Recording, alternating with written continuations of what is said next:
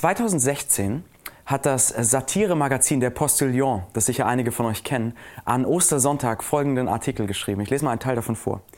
Papst Franziskus modernisiert weiter, Altes Testament ab sofort ungültig. Im Rahmen von Modernisierungsmaßnahmen innerhalb der katholischen Kirche hat Papst Franziskus heute das Alte Testament der Bibel für ungültig erklärt.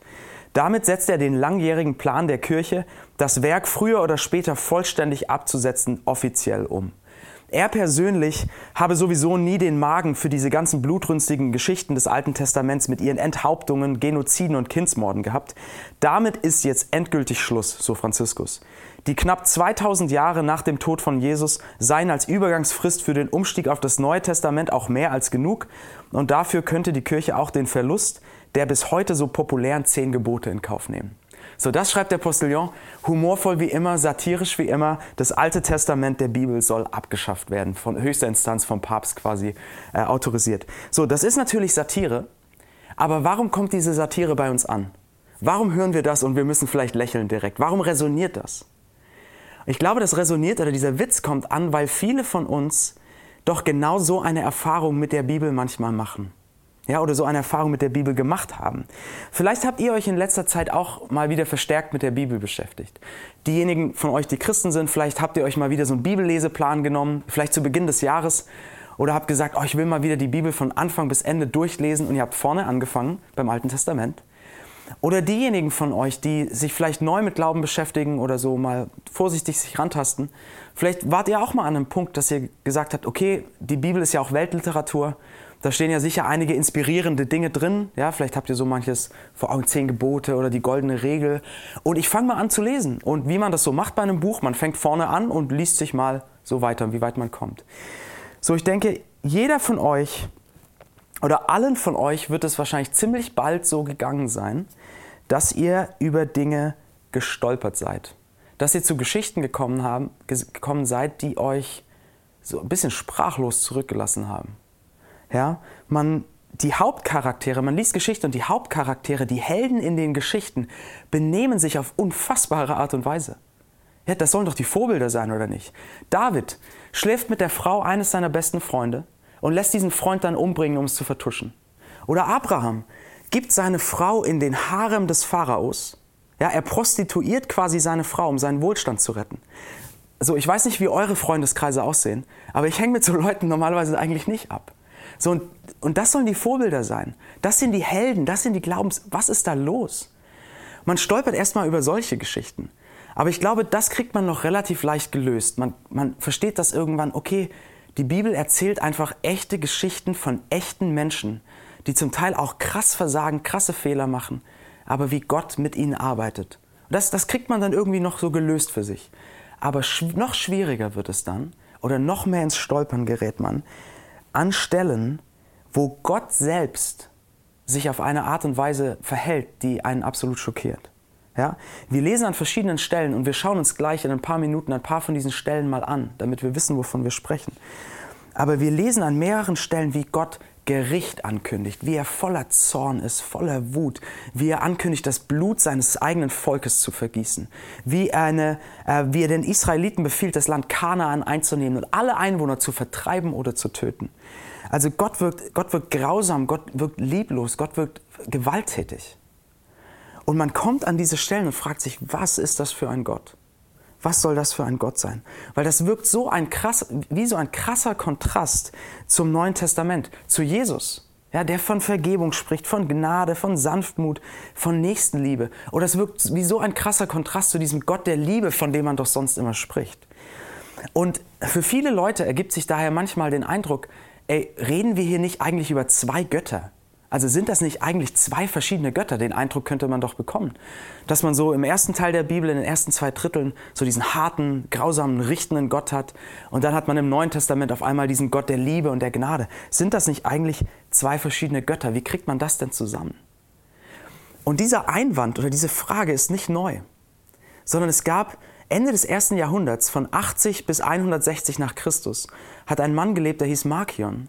Und das heißt, das war unmittelbar nach dem Beginn der Kirche. Er wurde 50 Jahre nachdem Christus gekreuzigt wurde, wurde er geboren. Und er hat damals schon gesagt, na, das kriegt man nicht zusammen, das sind zwei Götter und wir sollten das Alte Testament komplett abschaffen.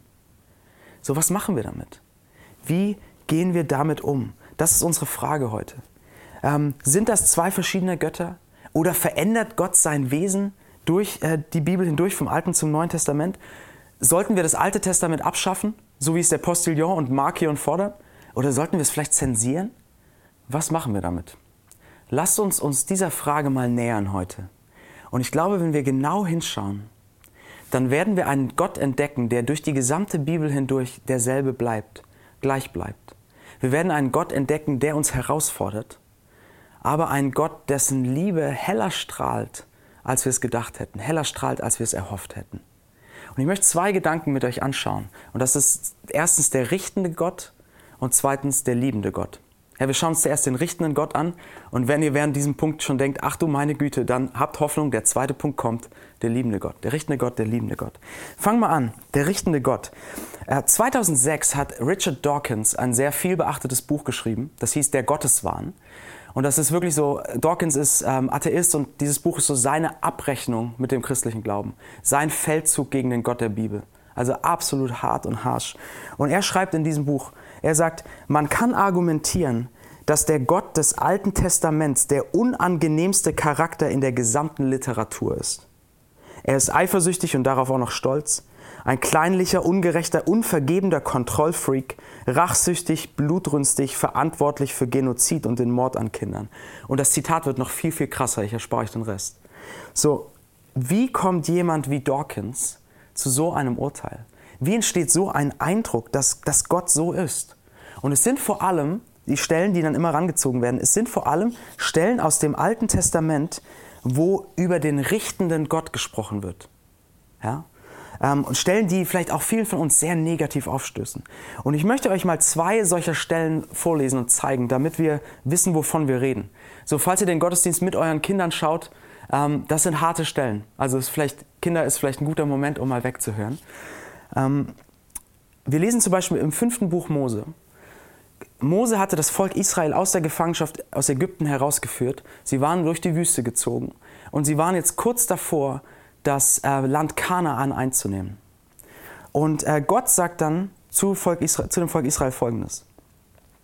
Ihr werdet jetzt bald aufbrechen, um euer Land in Besitz zu nehmen, und der Herr, euer Gott, wird es euch gelingen lassen. Er wird sieben Völker vor euch vertreiben, die größer und stärker sind als ihr.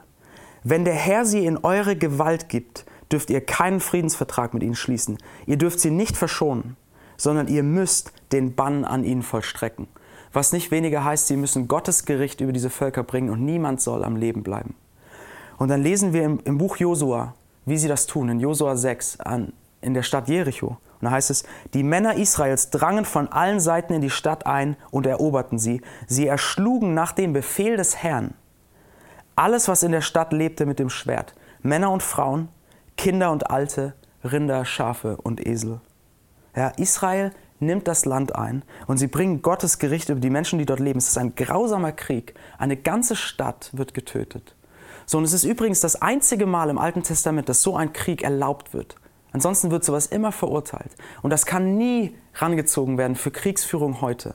Ja, aber trotzdem steht es da. Es steht da und, und es stößt einem so negativ auf und man denkt, wie kann Gott so etwas befehlen? Ähm, oder in Jesaja, lesen wir, wie Gott Gerichtsandrohungen über sein eigenes Volk spricht. Ja, Gott hatte sich Israel erwählt und hatte gesagt, das ist mein Volk, das ich liebe. Und dann spricht er unglaublich hartes Gericht über dieses Volk. Und eine Stelle aus Jesaja 5, Vers 25, eine ganz harte Stelle, finde ich. Er sagt, darum ist der Herr zornig auf sein Volk. Er reckt seine Hand hoch und schlägt zu. Davon erzittern die Berge und auf den Straßen und Plätzen liegen die Leichen wie Abfall. Trotzdem legt sein Zorn sich nicht, noch ist seine Hand drohend erhoben. Und dann spricht er davon, wie ein anderes Volk, ein Volk von Kriegern bringen wird, das Israel verwüsten wird, im Krieg, mit Krieg überziehen wird. So, und wir lesen diese Stellen und denken, was um alles in der Welt. Ja, und wir lesen immer wieder im Alten Testament von solchen Stellen, wo Gott so hart richtet, wo Gott so hart Gericht spricht oder das ankündigt.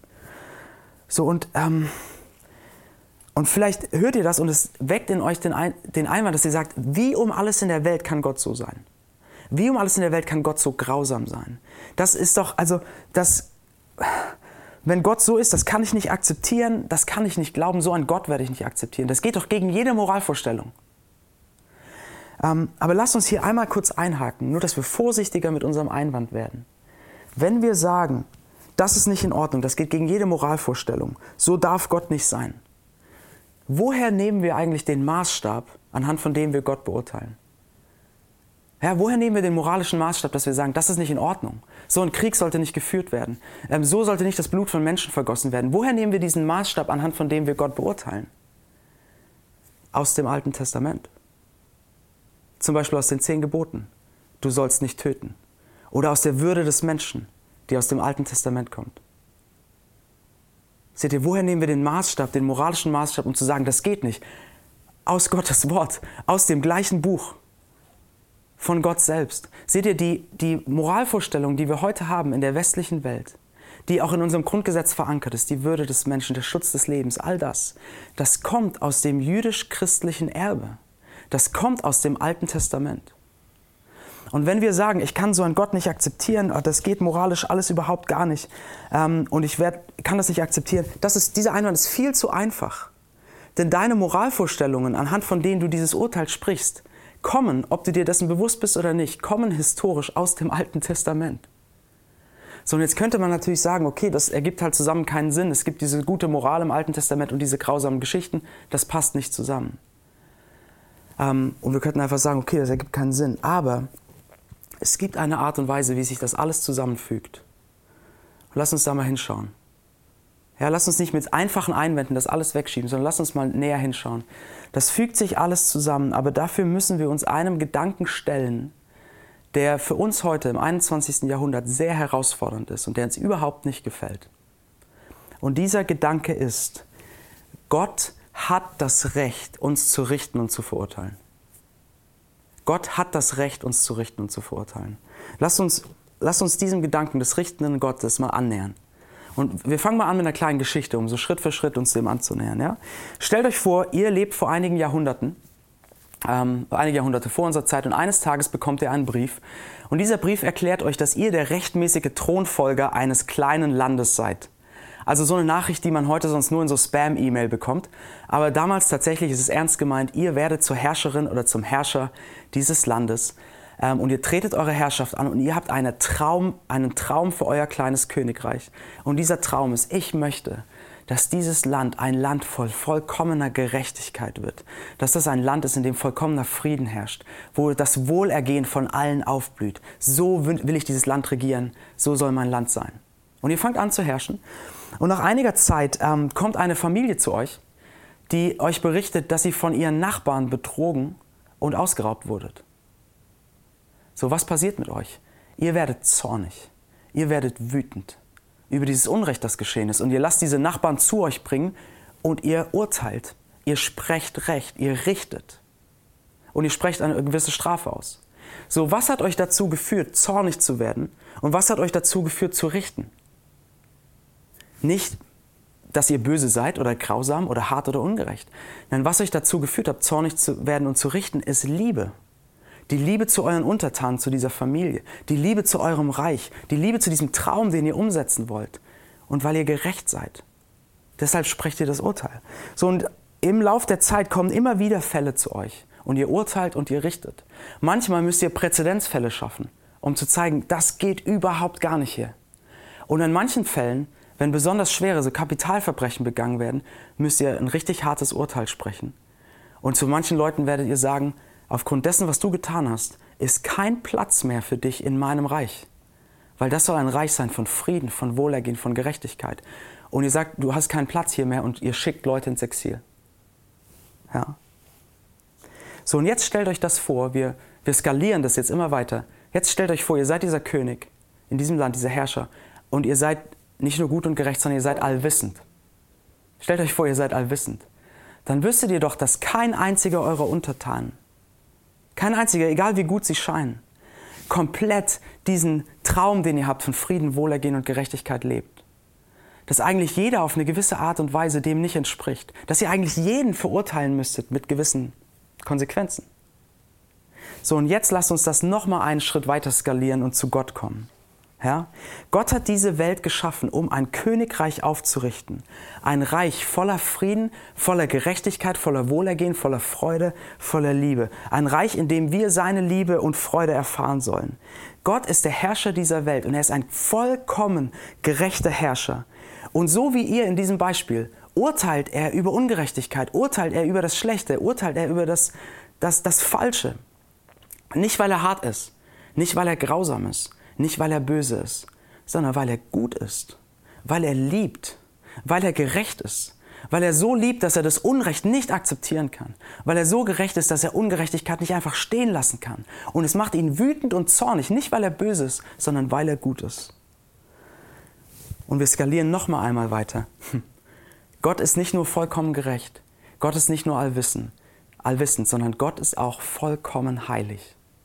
Er ist ohne Falsch, vollkommen, perfekt, alle, absolut rein, ohne auch nur die leichteste Abstufung ins Grau quasi. Vollkommen, von absoluter Perfektion. So, und wer könnte in einem Königreich dieses heiligen, vollkommenen Gottes, vor dem nichts Unvollkommenes bestehen kann, wer könnte bestehen? Für wen gäbe, für wen gäbe es noch Platz in diesem Königreich? Wer, könnte, wer hätte das Recht noch zu bleiben? Und die harte Antwort, die die Bibel gibt, ist niemand. Niemand. In Römer, Römer 3, Vers 12 im Neuen Testament lesen wir, alle sind vom richtigen Weg abgewichen. Keinen einzigen kann Gott noch gebrauchen. Keiner handelt so, wie es gut wäre. Nicht ein einziger. So, und was wäre die Konsequenz? Die Konsequenz wäre, auch wenn ihr nochmal an euer Beispiel denkt, wie ihr Leute ins Exil schickt, die Konsequenz wäre, dass wir sagen müssen, es ist kein Platz für uns in diesem Reich. Wir können nicht, ähm, wir werden hinausgeworfen, weg von Gott. Wir können nicht bei dem sein, der das Leben gibt, der das Leben erhält, der diese Vision, diesen großen Traum, diese wundervolle Vision des Lebens hat. Wir können dort nicht sein, sondern wir werden hinausgeworfen, weg vom Leben in den Tod. Und das ist das, was auch die Bibel sagt im Römerbrief 6, Vers 23, der Lohn der Sünde, der Lohn unserer Ungerechtigkeit, der Lohn unserer, unserer Abkehr von Gott, dass wir diesem, dieser perfekten Gerechtigkeit, dieser Heiligkeit nicht entsprechen, ist der Tod. So, und das heißt, das ist die schockierende Aussage der Bibel. Wenn wir diesem Gedanken des richtenden Gottes einmal nachgehen, dann landen wir bei dieser Wahrheit. Gott ist gerecht, allwissend und heiligt. Und er urteilt gerecht. Und sein Urteil lautet, keiner von uns kann bestehen, kann Teil dieses Königreichs sein, das er aufrichten will. Keiner von uns kann bestehen, sondern die Konsequenz ist, dass wir hinausgeworfen werden müssten. Weg von der Quelle des Lebens in den Tod. So, das ist der Kerngedanke des richtenden Gottes. Und den brauchen wir, den müssen wir klar haben. Gott urteilt gerecht und die Konsequenz seines Urteils ist der Tod, weil wir nicht bei ihm sein können. Und was Gott jetzt im Alten Testament macht, wenn wir jetzt zum Alten Testament nochmal zurückkommen, ist, dass er an manchen Stellen, an diesen Stellen, die so hart erscheinen für uns, für, so grausam, ist, dass er dieses Urteil, was er über jeden Menschen spricht, dass die Konsequenz der Trennung von ihm der Tod ist, dass er dieses Urteil an manchen besonderen Stellen, die auch nicht wiederholt werden sollen, dieses Urteil direkt anwendet und umsetzt. Er urteilt über die Kanaaniter, als die Israeliten das Land einnehmen. Und er verurteilt sie zum Tod. Und er macht damit nichts anderes, als er das Urteil, das sowieso über sie gesprochen wird, vorzieht und direkt umsetzen lässt.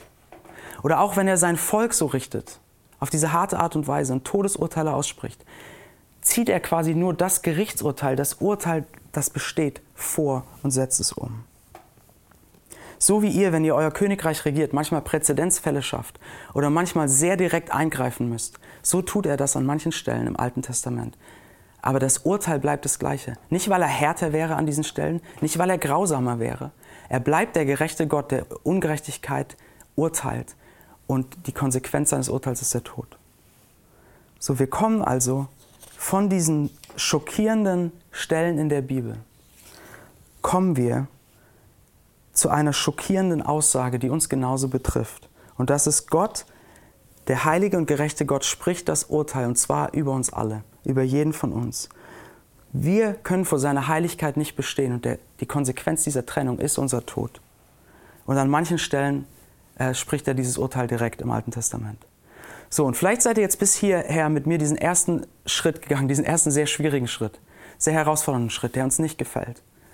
Und vielleicht sagt ihr, okay, ich kann da, wenn ich jetzt einfach mal gedanklich mitgehe, auch wenn mir das nicht gefällt, ich kann das irgendwie verstehen. Okay, Gott ist gerecht, er ist heilig, er, er richtet das Falsche. Nie, niemand kann vor dieser Perfektion bestehen, dass die Konsequenz ist der Tod. Okay, jetzt mal logisch, ja. Aber was ist das für ein Gott? Was ist denn das für ein Gottesbild? Ist das nicht so ein mittelalterliches Gottesbild, das benutzt wird, um Leuten Angst zu machen? Und wie kriegt man das denn bitte mit dem liebenden Gott zusammen? Wie soll das funktionieren? Deswegen lasst uns jetzt mal vom ersten Gedanken zum zweiten gehen, und das ist der liebende Gott.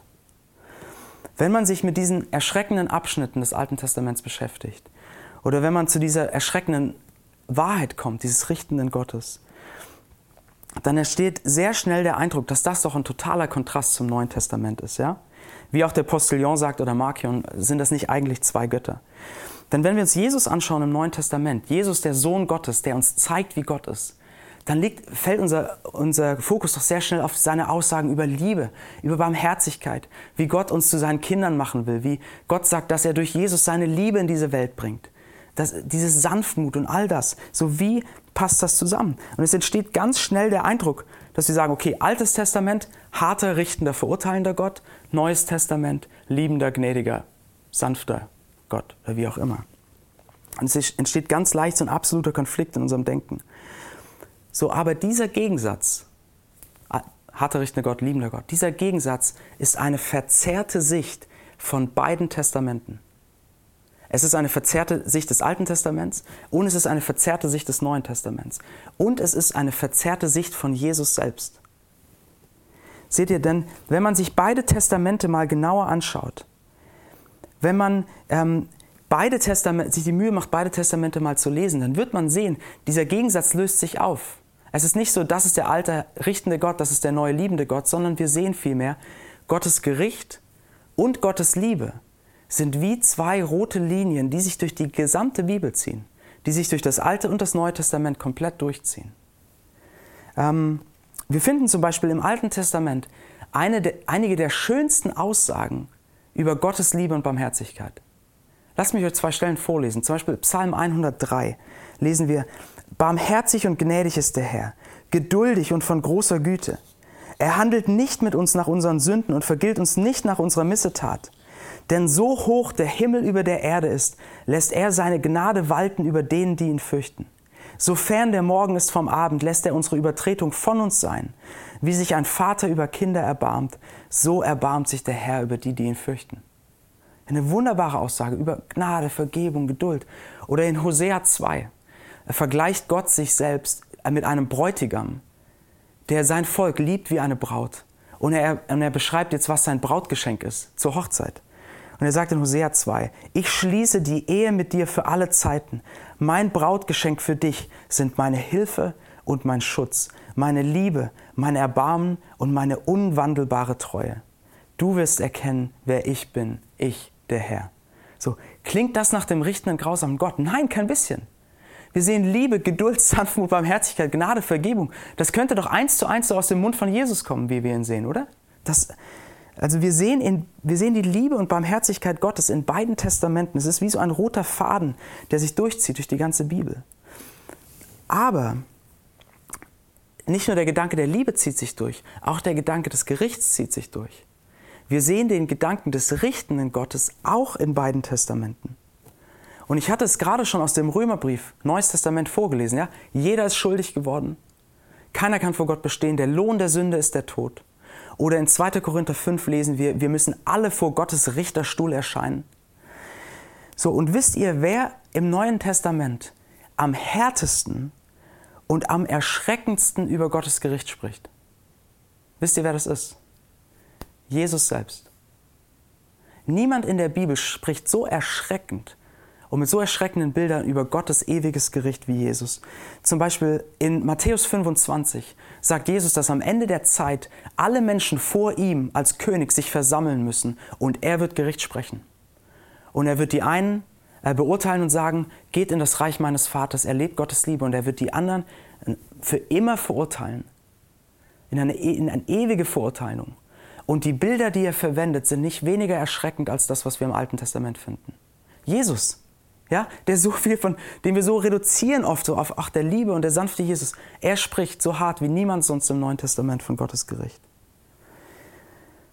Beide Linien, beide Punkte, Gericht und Liebe, ziehen sich wie zwei roten, rote Fäden durch die gesamte Bibel. So, und der eine Faden, der sich durchzieht, zeigt uns, Gott ist geduldig, er ist barmherzig, er ist vergebend, er ist liebevoll, er ist sanftmütig. Und der andere Faden, der sich durchzieht, das Gericht, zeigt uns, Gott ist absolut heilig und nichts Schlechtes kann vor ihm bestehen. Gott ist absolut gerecht und er verurteilt alle Ungerechtigkeit. Er kann das Schlechte nicht tolerieren, weil er gut und gerecht ist. So, diese beiden Linien ziehen sich, ziehen sich durch die gesamte Bibel. Und vielleicht steht ihr vor diesen beiden Linien, wenn ihr das seht und fragt euch, ja, aber wie kann ich denn dann wissen, wie Gott mit mir umgeht? Was ist das für ein Glaube? Das, führt das nicht zu so einem Glauben, der voller Angst und Unsicherheit ist, weil ich nie weiß, naja, kriege ich jetzt den liebenden Gott oder kriege ich jetzt den strafenden Gott? Und ist das von Gottes Laune abhängig oder von der Situation oder von mir? Oder ja, wenn diese beiden Linien einfach parallel nebeneinander stehen bleiben, führt es zu Unsicherheit, führt es zu Angst, führt es zu einem ganz komischen Gottesbild. Oder lass mich so fragen, könnte man so einen Gott lieben, wenn einfach diese beiden Linien so parallel stehen und man nie wirklich weiß, woran man ist? Könnte man so einen Gott lieben? Wenn diese beiden Linien einfach parallel laufen würden die ganze Zeit, dann wäre der christliche Glaube keine gute Nachricht, sondern wir würden zu dieser Unsicherheit kommen, welchen äh, von diesen beiden Eigenschaften Gottes ähm, erlebe ich jetzt. Aber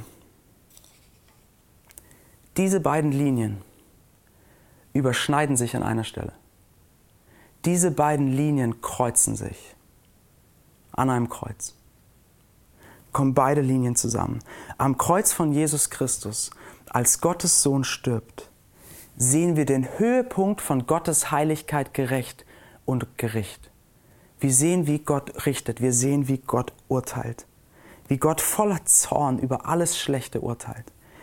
Und wir sehen am Kreuz den Höhepunkt von Gottes Liebe, Barmherzigkeit, Gnade und Gerechtigkeit. Denn was dort geschieht, ist, Gott Jesus Christus, der ewige Sohn Gottes, nimmt das Urteil, nimmt die, das Gericht, nimmt die Strafe, nimmt den Zorn auf sich. Gott gibt ihm die Schuld für alles, wo, wo wir seinen Willen gebrochen haben. Jesus wird verurteilt. Jesus erfährt das ganze Gericht Gottes. Jesus wird quasi in diesem Bild aus dem Königreich hinausgeworfen. Er wird hinausgeworfen, damit wir reinkommen können. Er wird verurteilt, damit wir freigesprochen werden. Er wird bestraft, damit wir schuldlos sind. Er stirbt, damit wir leben. Und damit diese Linie von Gottes Barmherzigkeit und Liebe uns erreicht und uns gilt. Die Linien kreuzen sich. Er nimmt das Gericht und wir bekommen die Liebe. Seht ihr, wenn ihr, wenn ihr noch einmal zurück an euer kleines Königreich denkt. Ihr regiert dieses Königreich. Ihr wollt dieses Reich von Frieden, Liebe, Gerechtigkeit und Wohlergehen aufrichten. Aber immer mehr kommt ihr zu dem Punkt und versteht, wenn dieser Traum Realität werden soll, wenn so ein Reich von Frieden und Gerechtigkeit entstehen soll in eurem Königreich, dann kann eigentlich kein einziger eurer Untertanen dabei sein, weil niemand diesem Traum entspricht, weil niemand diesen perfekten Frieden und Gerechtigkeit lebt. Und ihr realisiert, dieser Traum wird, nicht, wird nur Möglichkeit sein, wenn niemand von ihnen mehr dabei ist. Und es zerreißt euch das Herz, weil ihr habt das so vor Augen aber dann ihr denkt nach und ihr stoßt auf ein uraltes Gesetz dieses Königreichs und ihr merkt, es gibt eine Lösung. Die, diese ganzen Vergehen eurer ganzen Untertanen können alle ausgelöscht werden. Sie können alle weggenommen werden. Wenn, so sagt es dieses alte Gesetz, wenn jemand anders die Strafen für all diese Vergehen trägt. Es muss ein Mitglied der königlichen Familie sein, der all das nimmt. Und ihr seht das und ihr seht dieses Gesetz und ihr überlegt und ihr habt einen Sohn. Und dieser Sohn kommt zu euch und sagt, weißt du was, ich werde das tun. Ich werde jedes Urteil über all dieses Vergehen unseres Volkes, ich werde jedes Urteil tragen. Ich werde mich ins Exil ausstoßen lassen, weil hier kein Platz mehr für mich ist. Ich werde mich anspucken lassen. Ich werde öffentlich all die Schuld auf mich nehmen und mich demütigen lassen. Ich werde zulassen, dass andere mich verachten. Und ich werde ins Exil gehen, ich werde die, durch das tiefste Leid gehen, ich werde, bis, je, bis jede Strafe für jedes Vergehen des Volkes abgegolten ist. Ich werde das alles tragen. Und dann, wenn es abgegolten ist und die Strafe getragen ist, komme ich zurück als König. Und es zerreißt euch das Herz. Und ihr seht, wie euer Sohn losgeht. Und er gedemütigt wird. Und er ins Exil geht. Und alles trägt. Weil er sagt, ich werde es tun, ich werde losziehen, weil es gibt keinen anderen Weg. Und ihr seht ihn hinziehen, aber eines Tages kommt er zurück als König. So Leute, und das ist genau, was Jesus tut. Es ist nicht weniger als das, es ist eher sogar mehr als das. Das ist, was Jesus tut. Am Kreuz geht er in das tiefste Exil und in der Auferstehung kommt er zurück als König, nachdem er alles getragen hat. So, und ich habe vorhin gesagt, es wäre sehr schwer, es wäre wirklich schwer, einen Gott zu lieben, wenn beide Linien von Gericht und Liebe einfach so parallel bleiben und man nicht weiß, woran man ist. Es wäre so schwer, so einen Gott zu lieben. Aber wie leicht wäre es und wie wundervoll wäre es, so einen König zu lieben. Stellt euch vor, ihr wärt Teil dieses Volkes und dieser Königssohn geht ins Exil und trägt alles und er kommt zurück als König. Wie würden wir, wie würden wir ihm zujubeln? Wie würden wir ihn lieben? Wie würden wir ihm für immer dankbar sein für das, was er getan hat? Seht ihr, das ist Gott. Das ist Jesus. So geht er mit uns um. Gott ist kein anderer im Alten Testament. Gott ist kein anderer im Neuen Testament. Er bleibt derselbe für alle Zeit. Seine Gerechtigkeit und seine Liebe ziehen sich durch die gesamte Bibel und sie bereiten uns vor, beide Linien bereiten uns vor auf den Höhepunkt der Geschichte, wo die Linien sich kreuzen und Jesus Christus stirbt, um unseren Platz im Königreich zu sichern.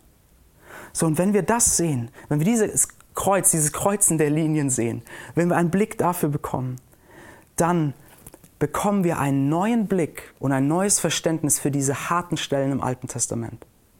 Als Christ liest man das Alte Testament vom Rückblick des Neuen Testaments her. Man liest das Alte Testament durch diesen Blick des Kreuzes. Man weiß, die Linien kreuzen sich und dann kann man die Linien zurückverfolgen.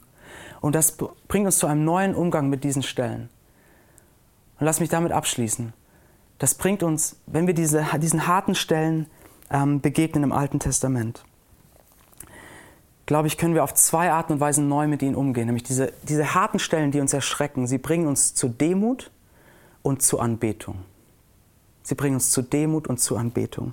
Sie bringen uns zu Demut, weil wenn wir, wenn wir sehen, wie Gott Gericht ankündigt, zum Beispiel über sein Volk, zum Beispiel, was man viel liest im Alten Testament, weil sie sich wieder irgendwelchen anderen Göttern zugewandt haben, anderen Götzen zugewandt haben, sich von Gott abgewandt haben und Gottes Zorn kommt hoch und er spricht das Urteil über sie.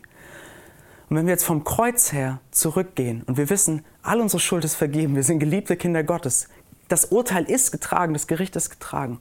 Wir gehen zurück und wir lesen diese Stellen und wir können uns fragen, okay, wo sehe ich das, was hier das Volk tut, was Gottes Gericht nach sich bringt? Wo sehe ich das in meinem eigenen Leben? Wo sehe ich das in meinem Herzen? Wo sehe ich, dass ich mich abwende von Gott, anderen Göttern zu, anderen Götzen zu, anderen Dingen, von denen ich alles erwarte? Wo ist in mir etwas, was Gottes Gericht nach sich ziehen würde, Gottes Zorn?